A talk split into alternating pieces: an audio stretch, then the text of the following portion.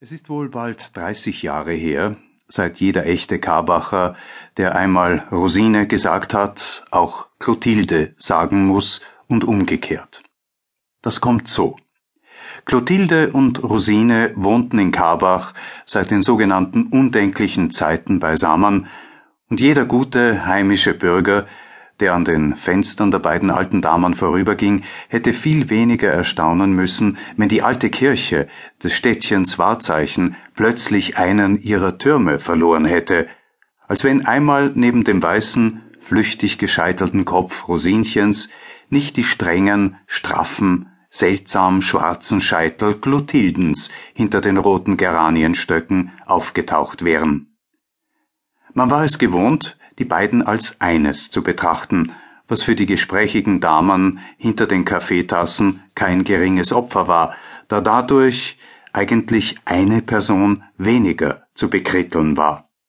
Aber einmal war es wirklich schwer, die Pläne unter dem weißen Scheitel gesondert zu betrachten von den Gedanken, die der schwarze Scheitel beschützte,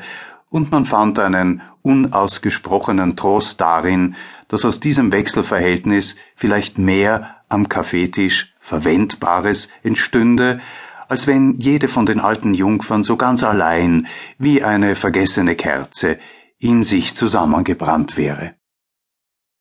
Die Leute im Hause wussten, dass es hinter den roten Geranien auch Gewitter gäbe und dass bei diesen Anlässen Fräulein Rosine den Blitz und Fräulein Clotilde den Donner mache, wie das so zu jedem echten, gesunden Gewitter gehörte. Sie wussten überdies, dass die Zahl dieser Gewitter viel größer war, als der galligste Wetterfrosch sonst zu prophezeien wagte, und schüttelten nun seit fast dreißig Jahren die Köpfe so, dass mancher weiß weiterschüttelte, der noch ganz blond angefangen hatte. Sie wunderten sich darüber, was eigentlich die beiden Damen, die weder verwandt noch besonders aneinander gebunden waren, bewogen hatte, aus der Residenz, wo sie gewiss nicht zusammen wohnten, gemeinschaftlich nach Karbach zu ziehen und in dem fast dreißigjährigen Krieg den Beweis zu erbringen, dass sie sich mit Recht Freundinnen nennen durften. Das Rätsel war schwer zu lösen. Denn hinter die Geranien durften nur ganz wenige lugen, und was die wenigen dahinter sahen, war das Bild einer arkadischen Eintracht.